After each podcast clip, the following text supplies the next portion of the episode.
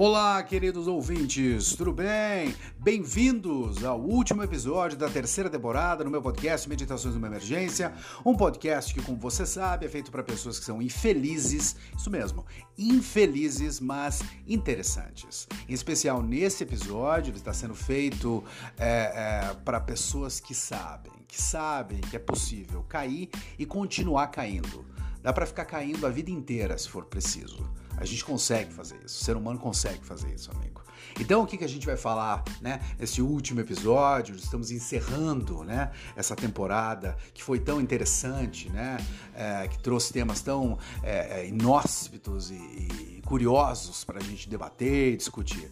Hoje a gente vai falar sobre uma espécie de acerto de contas com o passado. É isso que a gente vai fazer aqui hoje. A gente vai acertar, né? As contas com os fantasmas do passado, né? Porque a gente sabe que entender os fantasmas do passado, do meu passado, do teu passado, é algo primordial, é algo muito importante. A gente não pode passar assim o resto da vida correndo desses fantasmas, né?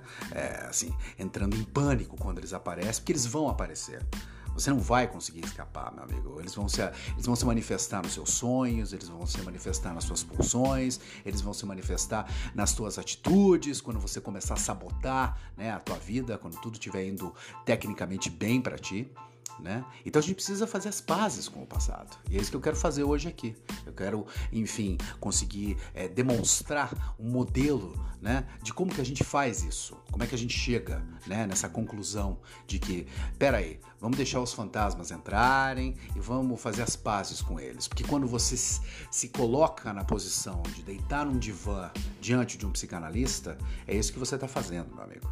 Tá entendendo? Por trás, a gente vai entender, né? Na, na, análise a gente entende isso, né? Depois de muito tempo de análise, né? A gente entende que por trás de cada fantasma do passado existe uma criança assustada que está se escondendo embaixo de um lençol branco. E a gente precisa tirar esse lençol e descobrir quem é essa criança, né?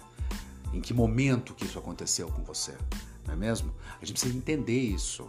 Isso é altamente, é, assim, é uma coisa é, essencial para a gente poder viver né, fora do churume, para a gente sair né, dessa areia movediça de churume que é a existência humana, né, nesses tempos sombrios que vivemos, né, dessa era pós-moderna, rala, rasteira, superficial, né, over-sexualized, né, onde tudo acaba né, nessa ideia né, de você gozar, né, de você trepar você, enfim, comprar, né? Essa, essa bobajarada, né? Que fica todo mundo se iludindo.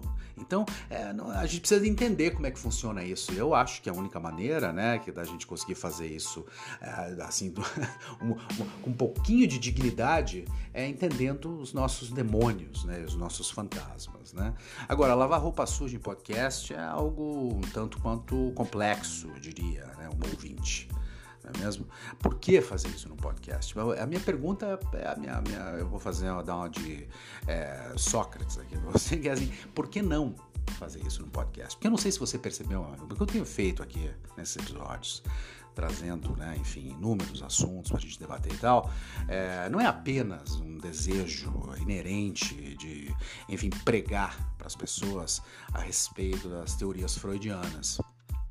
Eu acho que essas teorias são interessantíssimas e o meu desejo é despertar essa, essa curiosidade nas pessoas para tentar justamente né, é, descobrir em algum momento dessa audição, né, enfim, de estar tá curtindo um episódio de uma maneira assim despretensiosa e tal, ter um insight que o leve a fazer o quê?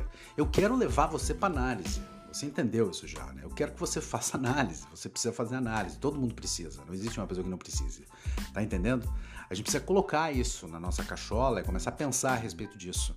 Então, se o meu intuito sempre foi, se o meu, se o meu objetivo aqui sempre foi inspirar as pessoas a fazer isso, né, eu tenho que dar o exemplo. É assim que a gente consegue inspirar os outros, é dando o exemplo. Então eu vou primeiro, não tem problema, eu vou primeiro. O que, que a gente vai fazer aqui? Hoje a gente vai, nesse episódio, fechar esse arco, né? A gente vai fechar essa história, né? A gente vai encerrar isso aqui, se tudo der certo com chave de ouro, né? Para chegar num full circle, né? Completar o arco né, dessa, dessa narrativa que a gente está contando aqui nesse podcast, né, no que diz respeito a, a problemas é, de cunho pessoal, né, onde eu me expus em determinados momentos, né, onde eu me coloquei, né, para falar a respeito da minha própria vida, da minha história, da minha história com análise, né, com análise me ajudou a superar, enfim, é, inúmeros problemas, né, que em determinado momento, assim, simplesmente me assolaram de modo que a minha vida ficou incapacitada, né, eu era um homem completamente incapaz de seguir né, a minha existência é, de uma maneira é, digna, vamos colocar assim. Né? Então, é, se eu estiver sendo honesto com vocês aqui, não tem outro assunto para trazer. Tá entendendo? Existem inúmeros assuntos interessantes para serem discutidos e debatidos, mas para encerrar esse podcast a gente precisa falar sobre isso. A gente precisa falar, né? Eu não tenho outra escolha. A gente precisa falar sobre os demônios e os fantasmas do passado, não é mesmo? Porque para mim, entenda, já faz muito tempo que eu não sei o que é viver uma vida sem análise. O que é ótimo, porque afinal de contas eu sou um psicanalista, então eu preciso analisar, né? Essa é a minha vida. Né, analisar o que está acontecendo. É, mas para eu poder fazer isso com as outras pessoas, antes eu preciso fazer isso comigo mesmo né? Então, essa é uma regra básica da psicanálise, né? Para você poder sentar na frente de um indivíduo e tentar ajudá-lo a sair, né, dessas amarras, né, dos seus traumas, dos seus impulsos, das suas pulsões, você precisa antes ter experimentado isso na sua vida. E hoje eu vou mostrar como que isso se deu para mim, como que isso aconteceu comigo e como talvez exista aí uma lição interessante para a gente pensar não é mesmo? É, porque mesmo assim, eu, eu, olha, quando penso em pessoas que fazem pouco caso do estudo, né, da curiosidade, né, que a análise, que a psicanálise desperta, é, eu fico um pouco emputecido, não vou mentir, né? Eu fico um pouco emputecido, acho uma bobagem muito grande, né? É, porque eu lembro do Sócrates, né, de novo citando Sócrates, aqui estamos bastante filosóficos hoje, hein? É, aquela coisa, aquela frase do Sócrates, né? É, uma vida não examinada não vale a pena ser vivida. E olha como eu conheço gente que se recusa a examinar própria vida. E, e é essa coisa, né? essa coisinha, né? esse serzinho, assim, né? uma coisa, tá entendendo? Waste of breath, né? Assim, é, é, uma, é tá ocupando espaço só, né? Porque não quer analisar, se recusa a fazer isso. E quando penso nessa questão, nessa frase do Sócrates, a primeira coisa que me vem na cabeça é justamente é, é, né, aquelas três categorias clínicas que foram estabelecidas pelo Freud lá no início da psicanálise, que ele escreveu durante a vida toda a respeito disso, né? É, mas que, que eu acho que são primordiais, que são muito interessantes e importantes para a gente pensar essa questão da análise. Se você me acompanhou até agora, até o final desse podcast, isso vai ser interessante para ti não é mesmo? O Freud colocava isso como assim, assim categorias clínicas, mas o que a gente está dizendo aqui mesmo, assim, são jeitos de viver a vida, né? Estilos de vida, né? Como que a pessoa decide que ela vai viver. Mas isso se dá de uma maneira inconsciente não é mesmo? As pessoas vivem de um determinado jeito sem saber que estão vivendo desse jeito, o que é algo bastante claustrofóbico se você é uma pessoa que é dada à investigação né, do, seu, do seu próprio ego, por exemplo, não é mesmo? Então elas são três, são três categorias que ele coloca e não existe um ser humano que não esteja em uma dessas três categorias, né? Então vamos a elas para a gente poder entrar daí no assunto principal aqui do pod de hoje, não é mesmo? Olha só, a primeira categoria que o Freud vai colocar é do neurótico, né? Somos a maioria. Neurótico é o mais tem no mundo é neurótico, né? É, o, o, o neurótico é aquele ser, aquela pessoa, o indivíduo que ele reconhece, né? É, que existe alguma coisa errada com ele, que tem alguma coisa faltando, né? Mas o grande problema do neurótico, ele acha que o problema é ele que os outros estão bem. Entende? Ele acha que tá todo mundo bem, menos ele. Ele é infeliz, ele não consegue arranjar um bom relacionamento, ele não consegue emprego, ele não ganha dinheiro, ele não sei o quê. Tá entendendo? O neurótico vive nisso. E ele vive nessa coisa, essa construção meio poliana de que dessa coisa da esperança. Ele vive na, o neurótico vive na esperança de um dia. Um dia eu vou encontrar a felicidade e ele vai colocando essas metas, assim, essas metas idiotas, e ele vai batendo as metas e nunca chega à felicidade. Tá entendendo? Então que é aquela coisa do lugar. Pensa assim. Vai, ah, não, mas se eu me mudasse, morasse em tal lugar, minha vida ia ser melhor. Aí ele muda e descobre que não, não ficou melhor. Agora aparecendo outros problemas, né? Então objeto, preciso comprar tal coisa. Não, mas quando tiver minha casa, tudo vai ser. Aí ele se muda pra cá e não acontece nada a casa. Ele tá, vai dormir puto às vezes, e não sei o que, deu problema no encanamento, não sei o que. E não era bem assim como ele imaginava, tá entendendo? É aquela coisa, né? Vai ter um momento, o neurótico vive esperando um momento onde tudo vai funcionar e vai se encaixar. Né? Ou seja, o neurótico vive frustrado, meu amigo. Ele é um ser ressentido. Somos todos pessoas frustradas e ressentidas, né? E você vai vivendo a vida assim, como eu falei, empurrando com a barriga, achando que um dia vai dar certo, um dia vai dar certo, porque você sabe que tem uma coisa errada, mas você atribui a solução para essa coisa errada que está contigo é, em coisas que são assim totalmente inanimadas, impossíveis de, de, de satisfazerem. E aí quando o sujeito está fudido no colo do capiroto mesmo, explodindo, tá quase explodindo, aí ele vai para análise. O neurótico ele quer, às vezes, né? Algum tipo de neurótico vai para análise. Ele vai para análise. E aí o papel do analista é esse papel, né? Assim, a tarefa é ingrata, né? Do analista. O Freud colocava, inclusive, a, a, a profissão impossível, né? The, impossible profession, né? Que é aquela coisa. É, você, você vai ter que dizer para a pessoa uma coisa que é muito difícil de dizer e para a pessoa aceitar. O que, que, que, que é essa coisa que o analista tem que dizer? Ele tem que dizer assim, ó, olha, essa sua busca pela felicidade plena, completa, ela é impossível. Não há como você satisfazer tudo. Você pode ter momentos de alegria, momentos de mas você não vai conseguir assim manter isso durante muito tempo. Uma hora as coisas vão começar a dar errado, tá entendendo? Então, o, o, o psicanalista tem o trabalho justamente de parar na frente do indivíduo e dizer isso. Olha, a nossa relação com o mundo, com o outro, né, como se fala na psicanálise, é uma relação de insuficiência. Sempre vai faltar alguma coisa e sempre vai ter essa sensação de que podia ser melhor, que as coisas podiam estar tá dando certo, mas não estão. Então esse é o trabalho que tem que ser feito em cima do neurótico, mas o neurótico vive nisso, tá? O segundo tipo de gente que existe no mundo é o que o, o Freud chamava de perverso. O perverso é aquela coisa, é bacana. O perverso é assim, ele acredita que ele descobriu o segredo. O perverso acha que ele tem a chave do paraíso, meu amigo. Ele acha que ele descobriu o segredo da satisfação plena, completa, tá entendendo? Que vai ser, tudo vai dar certo para ele, que ele consegue aquela coisa toda. Tá entendendo? Ele acha. E assim, ele acha que encontrou a felicidade e geralmente assim é uma coisa meio assim, uma prática sexual. Então assim, ele, ele tem uma orientação sexual, então ele acha, não, mas esse é o sentido da minha vida. É um fetiche, é o fetiche do objeto, essa coisa toda, né? E ele vive para isso, a vida dele é para isso. O perverso é muito curioso, porque quando ele tá entregue a isso, ele vive a vida entregue a isso, ele acha que ele descobriu o segredo, né? Ele chegou no fim do arco-íris, lá encontrou o potinho, e aí ele chegou lá e ele, ele não tem culpa né? Então, para nós neuróticos, quando enxergamos um perverso, é muito curioso, porque esse é o tipo de pessoa que não tem culpa. E é uma coisa muito que a gente fica com inveja da pessoa que não tem culpa. Porque neurótico vive na culpa.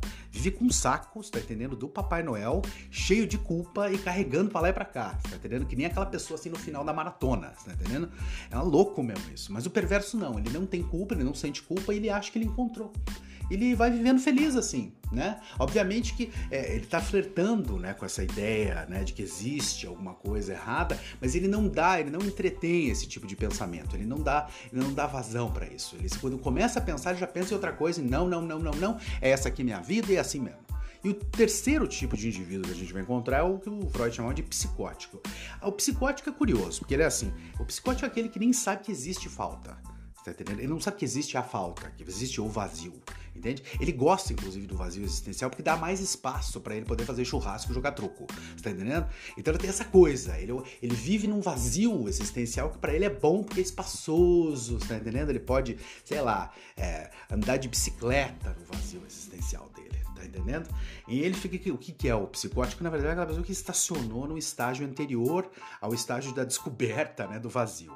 Né? Ele não analisa a vida dele porque ele acha que não tem nada para analisar. Tá entendendo? Ele é como um perverso, ele não quer ir para análise porque ele acha que não tem nada para analisar lá. Eu vou falar sobre o quê? Não tem nada. Bola para frente, é vida que segue. Sabe esse tipo de merda que as pessoas falam assim?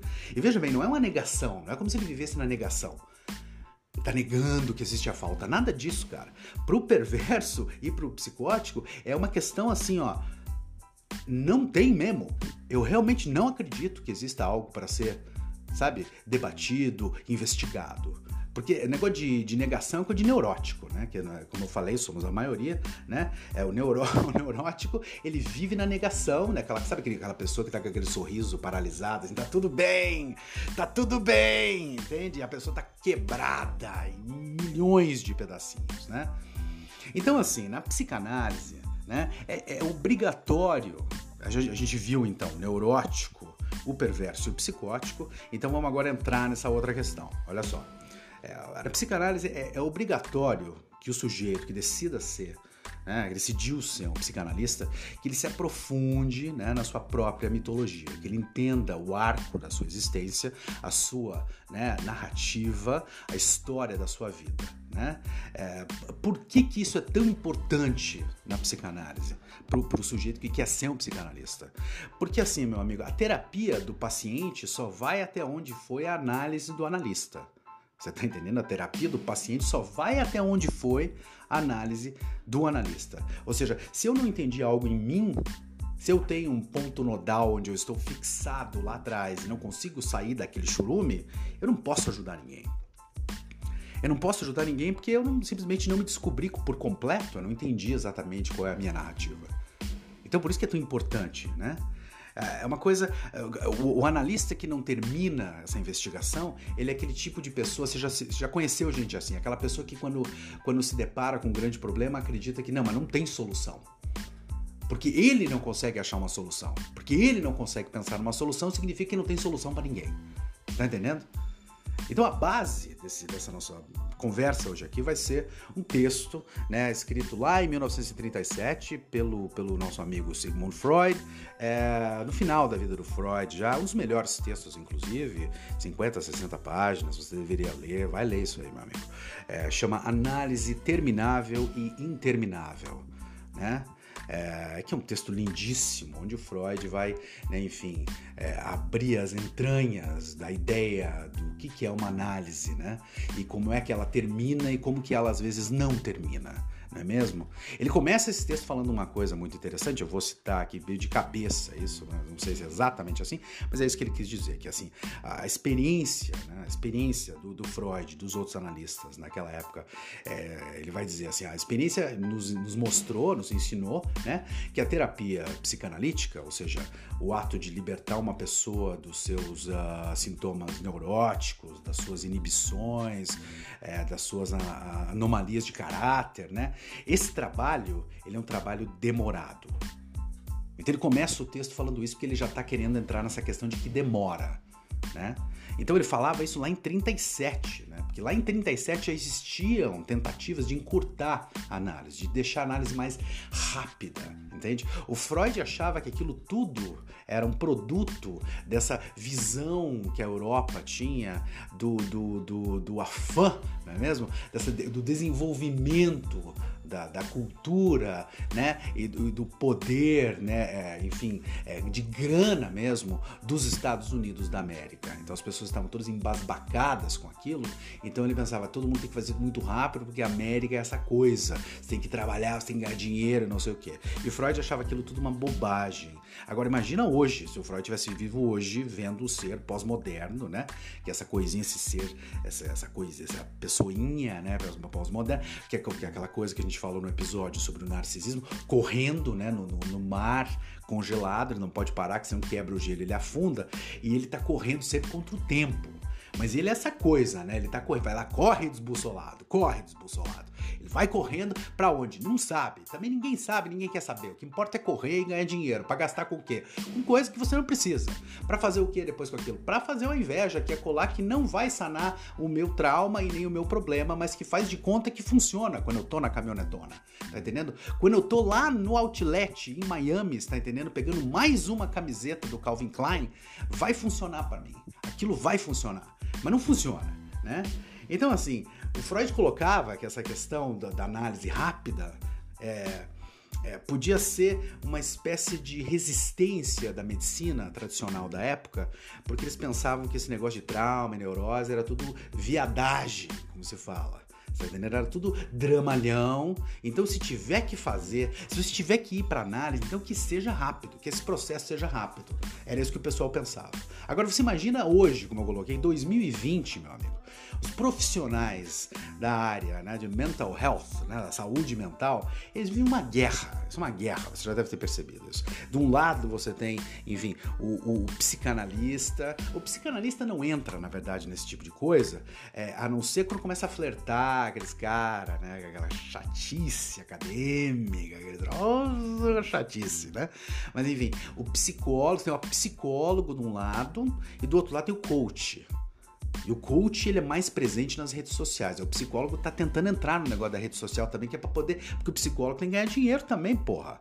Né? E ele precisa fazer a coisa dele, ele pelo menos está em cima de algumas bases, teorias, né? De comprovadas essas teorias interessantes, ele estudou, né? Que o pessoal também no Brasil é muito comum, né? Ah, não, mas eu estudei quatro anos para fazer isso. Meu amigo, se o cara olha e eu estudei 25 anos, eu entendo até. Tá pouco, 25 anos, né? Eu estudei quatro anos, estudou nada nada. No primeiro ano de festa, tá entendendo? Segundo ano, começou a acordar perto do final. Terceiro, estudou e no quarto, tá estágio. Tá entendendo? É um esquema meio esquisito isso, mas já é melhor do que o coach, porque o coach não estudou nada. O coach só decidiu que ele ia ser tal coisa e virou a coisa. Tá entendendo? E tem uma questão estética muito interessante nisso, porque você vê que o coach é uma coisa meio. Tá entendendo? É uma coisa mais na internet, faz vídeo engraçado, aqueles vídeos apontando dedinhos, tá entendendo? E vai dando dicas, né? Nos stories, aquelas dicas de como viver melhor, aquela coisa toda. Esse é o coach, a ideia do coach, né? E eles assim, se vestem já diferente. As meninas é tudo meio gata, tudo uma coisa meio. Ah, eu sou meio gata, descoladas, tá entendendo?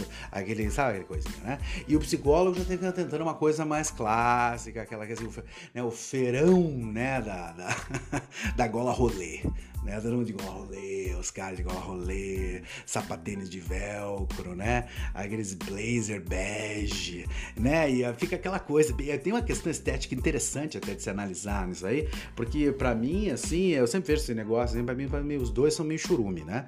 Mas, obviamente, que eu não posso falar que são todos, né? Só do coach. Coach eu posso falar que é todos, todos não vale nada. Mas os psicólogos, tem muito psicólogo interessante, inteligente, fazendo coisas interessantíssimas.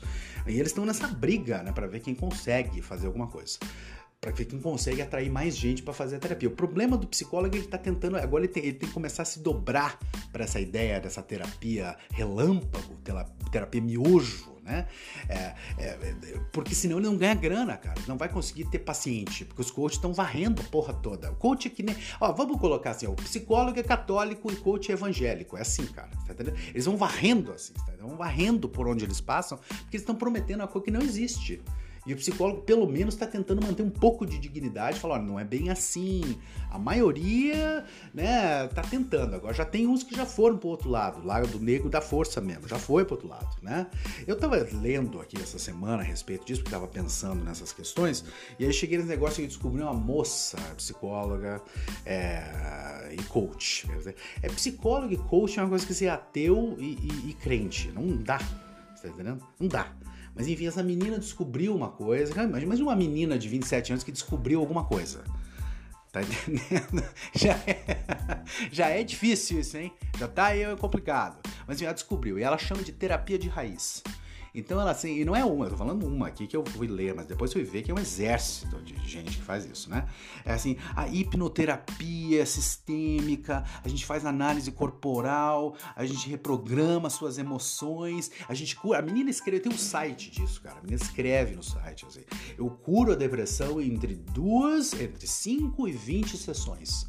É de 5 a 20 sessões, depois acabou. Depressão curada, você vai ter retomar né, a sua vida com alegria e você nunca mais vai ter problema. Ela promete isso, você tá entendendo? E ela, inclusive, tem um depoimento numa menina, um depoimento naquele esquema, né, cara? Naquele esquema. Depoimento da menina suicida. Tá?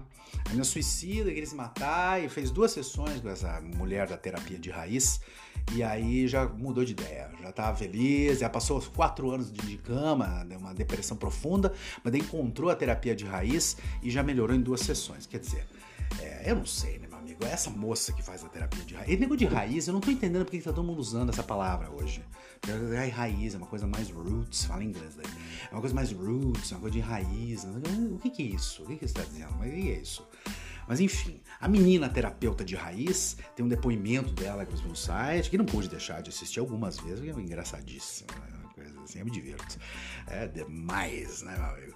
E aí eu tô ali olhando aquilo, que ela tá com cabelo, ela faz umas caras meio sérias, blá, blá, blá, uma coisa assim do cabelo, sabe aquela coisa assim, sabe? Uma coisa meio shampoo, assim. E ela falando, e ela diz assim, eu queria que vocês soubessem que eu sou apaixonada pela vida. Olha, pessoal, uma, um terapeuta, um psicólogo, terapeuta, né, psicanalista que fala pra você que é apaixonado pela vida, você tem que correr. Corra desse indivíduo. Porque se, ele não sabe nada. Porque se soubesse, ia saber que a vida é uma labuta, um sofrimento, um churume, é uma luta, porra. Você tá entendendo? Eu sou apaixonada pela vida porque você não, não pensa sobre a vida, você tá entendendo? Você vive numa bolha, então, né? Quem, quem vai acreditar em terapia de raiz, meu amigo? O neurótico desbussolado acredita. Tá cheio de neurótico desbussolado que vai acreditar. E vai atrás, corre atrás, e quer ficar junto, quer fazer. Não, mas só de 5 a 20 sessões, que é o que eu posso agora, que não tenho muito tempo. E aí o valor é meio salgadinho, mas enfim, só as 20 sessões, depois acabou e já era. Tá entendendo?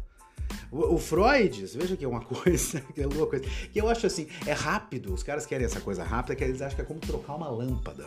Eu não só vou trocar essa lâmpada aqui. Não, você vai nos lados mais negros, está entendendo? Mais obscuros da psique do indivíduo, e a gente só vai trocar a lâmpada. Queimou a lâmpada. Queimou a lâmpada. A moça fala que queimou a lâmpada. Você vai lá e troca a lâmpada e coloca uma lâmpada de mil watts. Tá entendendo? Vai colocar a porra lá, iluminar aquilo vai ser o bate-sinal. Tá entendendo? E vai iluminar. Aí eu lembro daquela piada, tem uma piada que é contada nos meios psicanalíticos norte-americanos que é muito boa, que é assim, é, você sabe quantos, sabe de quantos psicanalistas você precisa para trocar uma lâmpada? É, só um, mas a lâmpada tem, a lâmpada tem que querer sair. Se a lâmpada não quiser sair, não vai ter como trocar. E olha, meu amigo, é uma piada, mas é verdade, você tá entendendo? Na psicanálise é assim mesmo, cara. Você vai trocar a lâmpada, mas se a lâmpada não quer sair, não tem o que fazer. Né? O Freud vai comparar, esse texto mesmo que eu estava falando aqui da análise, terminava e terminava, ele vai comparar essa questão de tratamento rápido com incêndio. Então ele fala assim, a pessoa que vai para um tratamento rápido, que na época dele já existia, hein? olha só, imagina hoje, então essa churume, né? Então assim, é um incêndio, isso aqui é um incêndio. E você, é, é, a mesma terapia rápida é a mesma coisa que chamar os bombeiros, né? E aí eles entram na sua casa pegando fogo a casa, você esqueceu a panela no fogo e pegou fogo na casa, tá?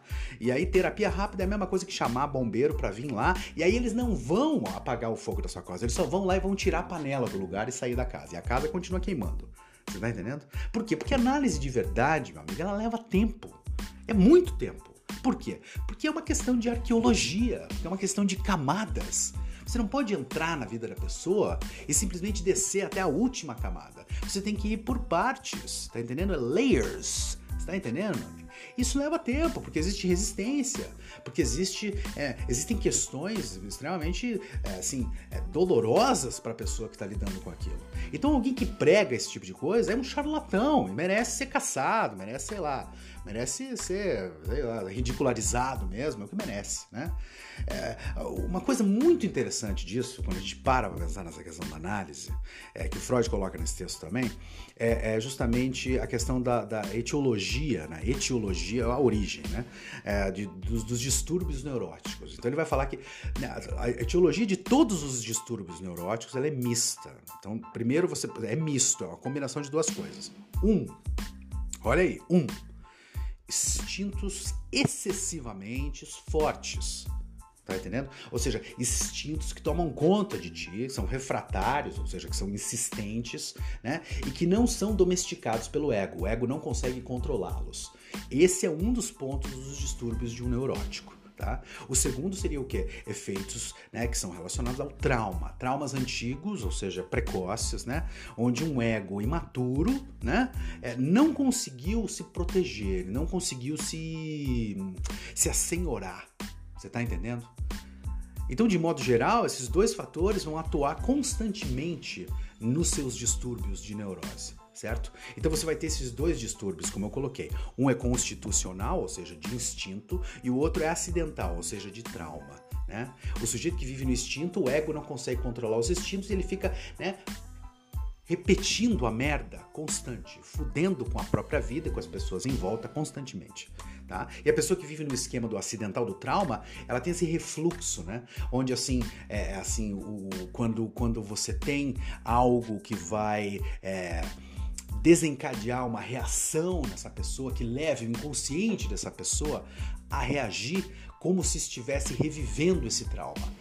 E aí você tem esse refluxo constante e a pessoa não consegue viver, né, é, uma vida, digamos assim, é, assim, né, trouble free ou pain free, né, que não tem nenhum sofrimento, né, a pessoa vive na merda mesmo, né. É, o Freud coloca aqui, eu acho muito honesto da parte dele, porque ele vai colocar, olha, você pode sofrer então de questões de instinto ou de questões de trauma, mas a psicanálise ela, ela pode ajudar mais ela pode realmente funcionar quase 100% das vezes quando a gente está falando de trauma. Tá entendendo? Se a pessoa estiver, né, enfim, é, desbussolada, problemática, incapacitada, tá entendendo? É, e o, o, o, a causa disso for um trauma, a psicanálise vai quase que 100% das vezes conseguir sanar isso. Já quando é um conflito entre instinto e ego, aí é um problema, porque Olha, meu amigo, psicanálise não é vacina. Não, você não consegue fazer um instinto desaparecer. Isso não existe. Tá entendendo? O que Freud coloca é assim: você consegue amansar o instinto. Tá entendendo? Não é que você é, faz ele sumir, ele ainda tá lá e ele sempre vai estar lá. Tá entendendo? Agora você vai fazer o que? Você vai pegar esse instinto e você vai integrar ele, né? Uma espécie de harmonia, vai fazer uma harmonia com o ego, né? Então ele vai ficar acessível às influências do ego. Por quê? Porque você conseguiu entender, você conseguiu construir uma narrativa de por que, que esse instinto te assola, por que, que ele te atrapalha. Não é que ele não vai mais funcionar, não é que ele não vai mais aparecer, ele vai aparecer. Mas o ego vai ter esse poder dinâmico de poder interferir com ele também, de podar ele, de controlar, né? Desde que a pessoa, enfim, se esforce, pense a respeito e na análise consiga tentar entender como é que isso funciona, né? Isso é muito comum, a gente vê isso acontecendo o tempo todo, porque é, que, você, você imagina o sujeito, por exemplo, que se apaixona, a menina se apaixonou por um cara, e aí é mais um cara que ela se apaixona, que é o dedo podre, né? Tem o dedo podre, só se apaixona por cafajeste tá entendendo? É, análise, você ir para análise vai ajudar essa menina a entender, né, o porquê que ela só se apaixona por gente que trata ela que nem um cachorro. Você tá entendendo? Então, a gente vai tentar descobrir na análise, assim, a origem disso, se ela é, é enfim, a, origem, a origem desse, dessa neurose dela, se ela é constitucional ou se ela é acidental, se ela é de, de raiz, usando a raiz, né, a raiz, de raiz de impulso ou se ela está atrelada com questões traumáticas, né? E se você fizer análise, e se você, enfim, pensar a respeito disso, pode ser, pode ser que da próxima vez que você perceba que você está se apaixonando por um débil mental, você consiga, o seu ego consiga controlar esse impulso e você não o faça, se o problema for constitucional. Né? Ou seja, vamos pensar nisso. A análise ela é terminável? Como é que a gente sabe que a análise terminou? Né? Ou seja, o cara ele não sofre mais de, de, dos sintomas que ele apareceu na análise né? pela primeira vez, ele superou as suas angústias, as suas fobias, não é mesmo? É, o material que era reprimido, ele foi trazido ao consciente, ele agora entende o porquê de agir assim, porquê de agir assado, o que, que leva ele a pensar isso, pensar aquilo, né? O que era incompreensível na tua narrativa passou a ser esclarecido as resistências do paciente foram vencidas, né? E a gente não precisa mais ficar temendo repetições né, desses processos patológicos, uma vez que eles foram esclarecidos, né? O sujeito vai conseguir fazer o que? Ele vai conseguir amar, ele vai conseguir trabalhar, ele vai conseguir viver com ele mesmo, né? Sem um sofrimento exacerbado. Não significa que ele nunca mais vai ficar triste, deprimido e, e puto. É óbvio que não tá entendendo? Mas ele vai conseguir, ele vai ter ferramentas para poder entender as reações dele. Isso é muito importante. E eu acho que as pessoas dão de ombro para isso, né? Então, nesse sentido, a análise termina. Quando é que a análise não termina? Né? Em que momento que a análise não termina para uma pessoa? Olha, se o sujeito faz análise e descobre questões a respeito das suas neuroses que estavam relacionadas a um certo trauma, certo? Ele termina a análise, ele vai embora tecnicamente bem, como eu falei, vivendo, trabalhando e amando com né, uma, uma qualidade assim razoável, vamos colocar assim. É, nada impede de que algo aconteça na vida dessa pessoa. A gente está vivo, ou seja, as coisas podem acontecer, né? Então esse sujeito ele pode ter uma recaída. Quando você pensa na ideia da recaída, você pensa na ideia de que a análise é interminável né? Porque algo de uma ordem inesperada pode acontecer. Em inglês a gente chama de Black Swan, né? Um cisne negro, que é assim um evento que você não podia prever, acontece e acaba com a sua vida, mexe com a sua vida, né? É geralmente está relacionado a questões de morte. Então a mãe, né, tá entendendo, fez análise durante muito tempo, conseguiu se desvencilhar de inúmeros traumas que ela teve na infância, e aí depois que ela termina a análise, um determinado dia um acidente horrível acontece e essa mãe perde um filho, por exemplo. O que, que, vai acontecer? O ego enfraquecido quebra diante daquele Black Swan, daquele cisne negro, e o que, que ele volta para análise, vai ter que voltar para análise para tentar encontrar os cacos, né, do ego quebrado, vai tentar reagrupar esses cacos e quem sabe conseguir colar, né, eles é, colá-los novamente, não é mesmo? Então assim, dentro desse conceito da análise terminável interminável que o Freud coloca pra gente, é, eu fico pensando na importância da gente falar né, sobre o que, que acaba e o que, que nunca acaba. Como eu coloquei lá no início do episódio, a gente consegue cair, consegue continuar caindo. Uma vida inteira caindo. Né? Essa temporada para mim ela foi muito interessante. Essa temporada do Pod foi muito interessante porque eu, eu, foi uma tentativa minha de amarrar e pensar temas que são muito particulares para mim, que me tocam muito profundamente. E talvez esses temas tenham, tenham é, enfim, chegado até mim, a ideia, né? De, de, escolher os temas, talvez isso tenha sido um movimento inconsciente, né? Mas é, quando parei para pensar nesse último episódio, percebi né? Olhando, olhando assim para os números de episódio, para os temas dos episódios, que aquilo estava narrando uma história, estava narrando uma história, a minha história, de alguma maneira, né? Tudo que eu descobri em análise, tudo que eu descobri pensando, estudando e lendo a respeito disso durante décadas, né? Tava ali. Elas estão aí nesses episódios dessa temporada. E na temporada passada também, obviamente, mas nessa em especial, porque foram temas muito, como eu falei, particulares, né? Pensar sobre o racismo, sobre o narcisismo, sobre suicídio, droga, sobre a sublimação, sobre sexo, sobre amor, sobre o feminismo, sobre a homossexualidade, né? É, eles são temas de uma temporada desse podcast aqui, mas eles também são os temas da minha vida de alguma maneira. E quem sabe da sua, embora tudo isso seja muito subjetivo, cada um experimenta isso de uma maneira diferente. Por quê? Por que, que eu tô dizendo isso? Porque, meu amigo, eu tive uma vida pouco ortodoxa, tá entendendo? É, o que é ótimo para um psicanalista. Um psicanalista que teve uma vida de assim, calmaria, geralmente é o psicanalista da gola rolê, tá entendendo? É, Bose, Foucault, sabe essa coisa, tá entendendo?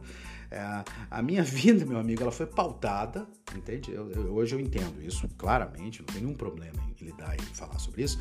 A minha vida foi pautada por um abuso que eu sofri na infância, que inclusive comento no episódio da, da, da segunda temporada, que chama o Urso Polar, né?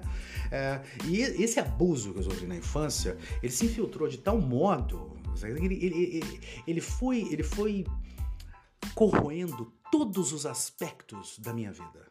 Tá entendendo? Não foi só o abuso. Eu sei que falar de abuso é uma coisa meio forte, porque as pessoas já ficam assim, meu pai, mas olha aí. Não, vamos com calma, a gente tá fazendo uma análise aqui, vamos lá, tá? Assim, é, esse abuso não era só ele, é o que se seguiu após o abuso, que era o que? É o medo. O que segue, é o, o que segue o abuso é medo, né? E no meu caso, sobretudo, foi o abandono, né? Então, o abandono, ele, ele, ele falou muito alto comigo. Foi muito difícil de lidar com isso.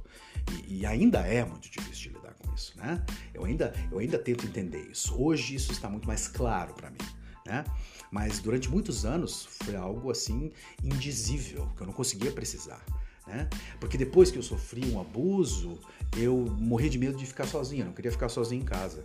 E eu comecei a entender na análise, quando pensei a respeito disso, refleti a respeito disso, vários momentos onde aquilo, aquele medo, aquele pânico, aquele, aquele, aquela, aquela, aquela raiva, inclusive, né? De, de, de ter que viver a possibilidade de ter que ficar sozinho, né? Eu me lembro muito claramente, de, semanas após eh, o que aconteceu comigo, eu ia, a minha mãe ia sair depois do almoço, eu ia com a minha tia em alguma loja, em alguma coisa assim, e eu falei, eu posso com você? Ela falou, não, você tem dever de casa, você tem que lavar a louça, você tem que arrumar teu quarto, não sei o quê. E eu comecei a chorar e gritar, e me ajoelhei na frente dela, implorei, por favor, não me, não me abandone, eu falei, não me deixe aqui. Mas ela achou que era uma birra de uma criança. Né? Ah, veja bem, eu sentado em análise, pensando a respeito disso, chego à conclusão, 20 anos depois, onde eu fiz exatamente a mesma coisa com a minha primeira esposa, por exemplo onde eu parei na frente dela e falei, por favor, não me abandone. Entende? Só que quem estava parado na frente da minha primeira esposa não era eu ali, era o menino lá de trás, era o fantasma que estava parado. Né? Isso apareceu para mim na, em análise inúmeros indícios. Eu comecei a conseguir, quase como um, um quebra-cabeça, meu amigo, eu comecei a, a, entender como que uma coisa que aconteceu lá atrás virou um padrão de comportamento que vinha se repetindo na minha vida toda. Você tá entendendo? Depois que um amigo morre, eu acho que eu comento isso no episódio do, do, do amor, né? O amor é ego. É, o meu amigo Guilherme morre, eu não tinha mais para onde ir, então eu decidi ficar em casa é, porque não podia ficar indo lá na casa dele, enfim, escuta lá o episódio. E aí decido ficar em casa desenhando. Falei, não quero ficar porque os outros meninos, eu achava os outros meninos meio churume. É, meio chato, meninos, né? Menino. Menino geralmente é uma coisa, né? Mas então, eu fiquei em casa. E por que fiquei em casa, né? Depois da morte desse meu amigo, aprendi até certo ponto a ficar em casa sozinho, porque né, minha mãe não ia me levar o tempo todo com ela, então eu tive que lidar com isso, mas era sempre um pânico e a maneira de lidar era desenhando. Então ia desenhar. Mas não funcionou, porque logo em seguida, alguns meses depois, eu fui abusado pela segunda vez. Você tá entendendo? E aí eu decidi que eu nunca mais ia ficar em casa sozinho. O que me levava a passar muito tempo na casa de amigos, entre aspas, que eram meninos que eu não gostava, mas que eu queria ficar na casa deles para me proteger. Você tá entendendo?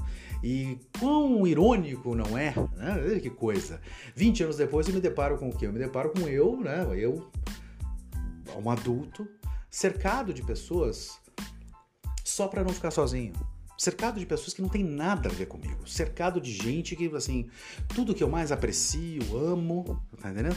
Essas pessoas, elas dão de ombro para isso, elas não estão nem aí, entende? Mas eu ficava perto dessas pessoas, buscava essa companhia, como eu era um menino lá atrás que buscava isso.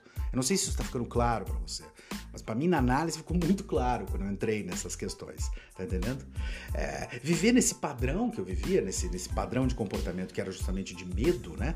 É assim, do abandono. Eu tinha um medo do abandono da mãe e do pai. Porque o papel da mãe e do pai é justamente proteger a criança. E os meus pais não me protegeram, entende? Então eu tinha que viver com aquele medo de que eu seria abandonado continuamente. Você tá entendendo? É, sabe aquela sensação, meu amigo, que você tem, eu sinto isso desde os 7 anos de idade, que aquilo que você mais teme vai te pegar na esquina. Você tá entendendo? É um pânico que gera uma espécie de expectativa. Você imagina uma criança de 7, 8 anos de idade tendo uma, uma crise de pânico, você tá entendendo? É, chorando, suando e, e, tá entendendo? E inquieto e sem saber o que é que está acontecendo, essa expectativa, ela nunca saiu de dentro de mim, ela saiu dentro de mim durante décadas, tá entendendo? A ponto de que quando eu estava vivendo uma coisa que parecia ser muito boa para mim, eu ficava sempre aguardando o momento onde alguém iria me abandonar, onde aquilo ia acontecer de novo. E se não desse indício de que iria me abandonar, eu ia criar o abandono, eu ia fazer aquilo acontecer. Você veja que é um movimento maluco mesmo que a gente tem na cabeça para tentar dar, entende? Você tem que perpetuar a tua sina, você tá entendendo? Alguns vão preferir a palavra karma, você tem que perpetuar isso, você tá entendendo? E é como eu falava ali, o que a gente mais teme, né? Geralmente acaba pegando a gente na esquina, o meu pegou. Né? Porque se, eles, se meus pais me abandonaram, não conseguiram me proteger quando eu era uma criança, quando eu tinha 16 anos, a minha mãe decidiu que ela. meus pais já estavam separados e minha mãe decidiu que já, tava, já deu para ela, ela ia viver a vida dela agora. E ela foi embora para o Rio Grande do Sul e me entregou para o meu pai, que por sua vez vivia com a segunda mulher e era um homem que para mim era basicamente um desconhecido, não tínhamos ainda muito contato, a gente não se falava. Então, uma situação bastante complexa né, de viver com ele ali. E não tardou meu pai simplesmente ir embora também. Né? Então ele vai embora lá para o Recife, a minha mãe lá no Rio Grande do Sul, e eu fico perdido ali na casa com a minha madrasta. E a minha madrasta faz o quê? Determinado dia me disse: Olha, você não pode continuar vivendo aqui, eu não gosto de você. Não sei, nem falava com a madrasta, mas enfim, eu não gosto de você. Eu entendi porque ela estava se separando do meu pai. Então eu era tipo assim, era um chaveirinho que lembrava ela todo dia, né, do marido que ela não amava mais. Então ela olhou e falou: Você vai embora. E um dia ela me tocou para fora e eu fui. Tá entendendo? E é naquele momento onde eu fui para fora da casa, tentei ficar na casa de amigos, tentei fazer isso e aquilo. A história é enorme, eu não vou contar tudo aqui também, mas enfim. Mas não deu certo. Passou dois meses mais ou menos, você não pode ficar na casa dos outros. Eu tenho vergonha na cara, né? Então eu fui para onde? Fui pra rua, vou morar na rua. E ali quando eu entrei para morar na rua é que eu virei oficialmente um fantasma. Porque eu era o fantasma lá atrás já para meus pais. Eles não me viam, tá entendendo? E ali, quando eu comecei a morar na rua, virei um fantasma oficial. Me deram meu badge, você tá entendendo? Meu bottom, para colocar assim, fantasma. Você tá entendendo? Mas na rua eu entendi uma coisa muito interessante. Eu fui entender justamente essa questão que o Freud colocava, que era essa coisa do, olha, não existe gente melhor ou pior, basta ser humano para fazer merda. Tá entendendo? Essa fé, essa, sabe, essa, essa esperança nas pessoas, um mundo melhor, isso é realmente, eu posso te garantir, mas isso é coisa de idiota mesmo, você tá entendendo? Porque quando você tá na rua, eu fui morar, nem mendigo, cara, mas eu morava na rua, tá? É, assim, um período de nove meses, dez meses, tá? E pobre, sujo, é invisível, tá Pobre, sujo, mendigo é invisível, ninguém vê, cara. Tá entendendo? Se quando você vai comer comida do lixo, você mendiga come do lixo, né? Ah, assim, alguma coisa dentro de você morre quando você pega comida do lixo. Eu queria deixar isso muito claro, tá? E hoje eu vejo muita gente falar assim, mas esses mendigos eles vêm mexem no lixo, espalham o lixo. Nossa, meu amigo, vai espalhar o lixo mesmo. Você sabe o que, que acontece com uma pessoa, com a psique de uma pessoa, meu amigo? Quando ela tem que pegar comida do lixo, quando ela tem que se alimentar do resto que você jogou no lixo, algo muito, muito, muito triste acontece com essa pessoa. Tá entendendo? É um, algo extremamente humilhante. Eu fico vendo gente falar, mas por lá que eles não podiam só desamarrar o saco. Não podia. Aí eles ficam se drogando. Que se drogando, meu amigo? Ninguém faz nada. Do jeito que você tá pensando, ninguém faz isso, meu amigo. Ninguém vai se drogar pra ir pra rave, meu amigo. Você tá entendendo? A gente cheira cola, porque se você cheira cola, mata a sua, a sua aquela, aquela, aquela dor no estômago de fome, ela desaparece se você cheira cola. Então as pessoas vão lá e roubam cola de sapateiro para poder ficar é, cheirando, não é mesmo? Então fui, fui começar a entender essas outras questões de uma maneira muito primitiva, né? Uma coisa triste, inclusive. Mas hoje consigo aqui elaborar isso para poder tentar tirar alguma coisa que preste aqui para você que está ouvindo, né? É negócio de trabalho, você tem que trabalhar, vender no sinaleiro, para ficar pedindo, não sei o quê. Pois é, eu tentei trabalhar inúmeras vezes, e vai gaioteiro, emprestava a gaiota para catar papelão dos amigos, mendigos e não sei o quê. E tem uma máfia dentro disso, não sei se você sabe, tem uma máfia, tá É um troço louco, é uma coisa maluca tá entendendo? Eu levei, cansei de levar bicudão e tapa na cara, porque peguei ó, a caixa de papelão na rota que era do outro cara e eu não sabia e apanhei, entende? E não é assim. Você começa a entender aquela coisa que eu falei no primeiro episódio dessa temporada sobre o racismo, que no Brasil não é negócio de preto, branco, não sei o que, é negócio de pobre. Tá é pobre, tá entendendo? A pessoa fudida, né? Obviamente que você tem muito, é, a maior parte dos mendigos são negros, né? Você não vai ter muitos brancos, né? Por questões sociais, isso é um assunto imenso. Escuta o podcast lá do primeiro da temporada, você entende, tá? Mas a questão, eu não via muito essa diferença quando estava na rua, não, não importava muito a minha cor, na verdade cidade. Tá entendendo? Porque você vai dormir na praça, meu amigo, o que, que vai acontecer? Imagina você dormindo na praça, o que, que acontece? Você deita para dormir, que não consegue direito, mas deita para dormir, você acorda sem sapato, porque outro mendigo vai passar vai pegar o teu sapato. Você tem que ficar dois, três dias andando descalço por aí até conseguir roubar alguma coisa para ir numa loja de crente para trocar para um sapato. E o crente, a hora que você entra, ele já chama o Moacir lá de trás, chama o Moacir que tem um rapaz estranho aqui, tá entendendo? E aí você já tem que se desculpar e falar, olha, eu preciso de um sapato, não posso ficar descalço, aquela coisa toda, né? Então é complicado. Você vai na, na, rua, você mora na rua, aí você vai morar, é, vai passar umas noites num, num, num abrigo, né? Um shelter, né? Aí vai pro abrigo. Tá? Aí eu fui o abrigo, me lembro que fui uma vez e nunca mais voltei. Por quê? Porque cheguei no abrigo e fui tomar um banho, era um cano, só não era chuveiro, era um cano que tinha na parede, saía água. Fui tomar um banho ali, aquela coisa toda, né? Feliz, porque tava tomando banho e vi que tinha uns caras me olhando. Mas eu achei que era por causa que eu tinha umas feridas nas costas, porque dormo na rua, é, troca de roupa, aquela coisa toda. E aí saí do banho, sentei um beliche, um quarto minúsculo com 200 beliche, sento no beliche, a parte de baixo, e dois caras olham para mim e falam assim: é hoje, hein, menininho? É hoje, hein?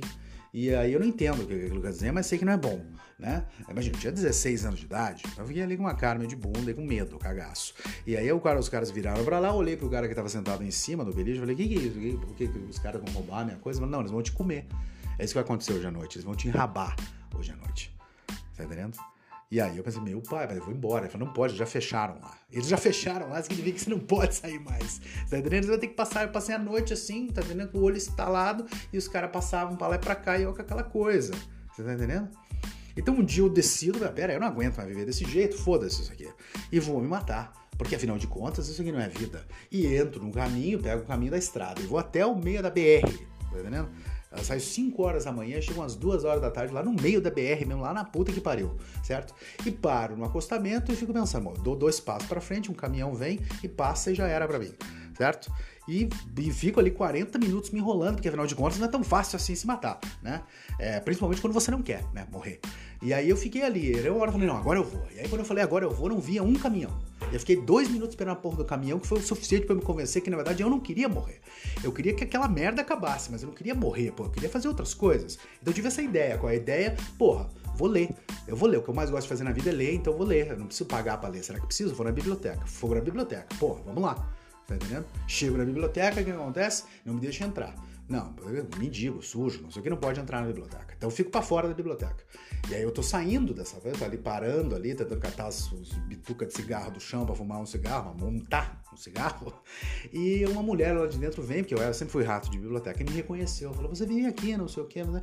Ela falou, meu nome é Ana, você entra aqui e, e faz assim, ó. Amanhã chega aqui antes das oito e eu vou estar aqui um pouquinho mais cedo e eu vou abrir a biblioteca para você. E aí você pode pegar os livros que você quiser, você pode sentar lá atrás e ler lá atrás, tem um jardinzinho, o troço fica lá, porque lá em cima não vai dar pra você ficar, porque sabe como é que é. Eu falei, não, não tem problema. No outro dia eu tava lá. E fui lá ler. E fiquei lendo, cara. E assim, vamos dizer claro, a Ana, que é essa pessoa fantástica, tá entendendo? Ela foi, assim, é um anjo, né, meu amigo? Porque a Ana, ela, de certo modo, cuidava de mim. Ela foi uma mãe para mim, tá entendendo? Ah, nessa mulher maravilhosa. Hoje, quando eu penso hoje, esse negócio de feminismo, tá entendendo? É, a Ana era uma mulher simples, tímida. Ela era tímida, tá entendendo? É, ninguém tava vendo o que ela tava fazendo. Ela tava ajudando um menino de 16 anos que era um mendigo. Tá?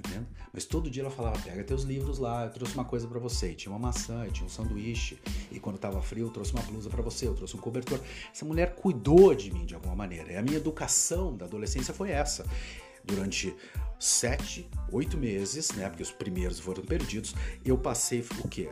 Na parte de trás de uma biblioteca lendo, meu amigo, e eu li tudo. E foi lá que eu li Freud pela primeira vez, Interpretação dos Sonhos, foi lá que eu li Shakespeare, a obra, obras completas, e Faulkner. Bom, eu ficava o dia inteiro lendo, de manhã e de tarde. Aí de noite eu levava um livro para mim para achar um beco onde eu ia dormir e também ficava lendo, né, embaixo do poste, assim, para tentar conseguir ler aquilo. Você tá entendendo? Então, é aquilo foi um momento muito importante na minha formação, que eu levei muito tempo para poder falar sobre ele, entendê-lo, sem sentir muita dor, né? Porque, entenda, meu amigo, entenda isso. A Ana não me salvou, porque ninguém pode salvar você, tá entendendo? Eu consegui sair das ruas porque uma tia, irmã do meu pai, me reconheceu na rua e me levou até a casa dela e entrou em contato com meu pai, aí é uma longa história, né? tá? Mas é, depois que eu saí da rua e fui colocado para viver numa pensãozinha, num hotelzinho, não sei o que, eu acabei, tá entendendo? Ah, agora minha história deu certo. Não deu, claro que não, porque eu não tava, eu queria, eu queria, eu queria aniquilar com a minha vida de uma maneira que não fosse tão, assim, é, ríspida quanto me jogar na frente de um caminhão, você tá entendendo? Qual era essa maneira? Drogas. Aí eu comecei a tomar tudo que eu tinha pela frente, porque daí tava rolando o dinheiro ali, eu comecei a tomar mesmo o meu death drive, né? A minha pulsão de morte. O meu, eu ainda vivia dentro daquele arcabouço de ter ser uma pessoa onde a energia de um abuso, que foi assim essa violência é, psicológica, essa violência física, ele ainda me impulsionava a sabotar a minha vida e a me autodestruir. Você tá entendendo? É, é muito louco isso, certo? Porque eu não morava mais na rua, mas eu percebi que nada tinha mudado, está entendendo? Eu continuava abandonado na minha cabeça e eu ainda continuava um fantasma. E eu pensava, agora eu tô um fantasma pior, né? Eu continuo errando, você tá entendendo? É, é, um erro achar que nessas histórias, como essa história aqui, que eu sei que é uma história dramática, que é uma coisa assim, mas eu, eu entenda. Tem um ponto nisso aqui tudo, tá? Assim, você sobreviver à vitória. Não é vitória porra nenhuma. Sobreviver não é vitória, tá entendendo? Porque no fundo você vive com um lembrete. Você passa por uma experiência como essa que eu tô assim colocando aqui para vocês. Você vive com um lembrete fixo na sua cabeça que tá dizendo assim: você não merece ser amado, você não merece ser admirado e você não tem valor e você não pode amar alguém porque aquela pessoa, aquelas pessoas lá no começo da sua vida, elas não te deram um exemplo, elas não te mostraram o que era o amor, elas não te protegeram, entende? E o que você entende é abuso e, e, e, e abandono. Essa é a tua língua, você tá entendendo? Né? Mas eu, como bom neurótico, fui levando, e fui levando, você tá entendendo? Fui levando a minha vida depois disso. Eu fui embora do país, fui vivendo a minha vida em outro. Fui morar nos Estados Unidos, vivi um tempo lá, e essa coisa toda, né? E fui levando com a barriga, como eu tô falando, e o inferno, né? Porque assim, o inferno para mim, porque nunca me sentia totalmente, é, enfim, é, livre dessas minhas neuroses, desses fantasmas que viviam ao meu redor, e inferno para os outros que estavam comigo, né? Até que um belo dia eu acabo onde? No Natal eu acabo num hospital psiquiátrico, fumando um cigarro com o médico infeliz, que é o médico de plantão no Natal. A gente tá fumando um cigarro na parte de trás do hospital, no estacionamento, e eu tava tendo uma crise horrível, né? Enfim, é, de, de depressão né, e, e, mania, né? É, tinha passado por uma depressão, tinha entrado numa crise de mania, tinha, tinha, passado meses dormindo duas horas por noite, aquela loucura toda, e fui acabei nesse hospital psiquiátrico. O cara olha para mim e fala assim: Olha, é, a gente pode tentar contigo terapia eletroconvulsiva, né? Terapia de choque, né? E eu pergunto, mas qual, qual é o problema disso? Tem alguma algum problema com isso? O que, que vai fazer? Ele falou: olha, tem uma coisa que a gente chama de amnésia retrógrada, né? Que é a perda da memória do que aconteceu antes contigo, né?